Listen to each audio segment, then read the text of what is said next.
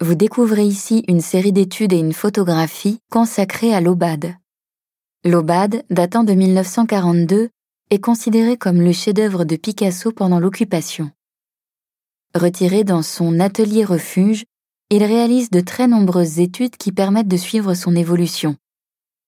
Il travaille sur la pose du modèle, mais aussi sur la composition générale de l'œuvre, cela tout en continuant ses recherches sur la couleur, comme vous pouvez le voir avec l'une des esquisses très colorées.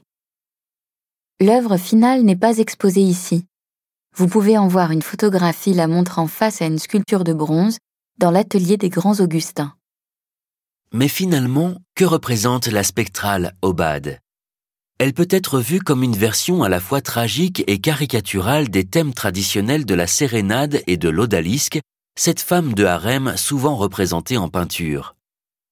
Les tons sourds et le traitement torturé du nu féminin renvoient aux œuvres de Goya ou de Titien.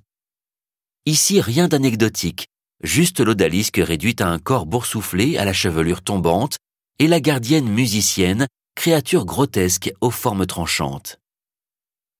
Les lignes de fuite distordues du plancher, des murs et du plafond forment une perspective fermée qui accentue l'aspect oppressant et carcéral de la scène.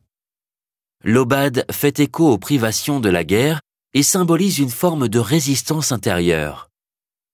Si Picasso n'a pas peint la guerre ni les combats de l'époque, cette œuvre en évoque pourtant la violence et les peurs. Le contexte historique, le danger, la prison, la torture donnent des résonances dramatiques à cette inquiétante Obad.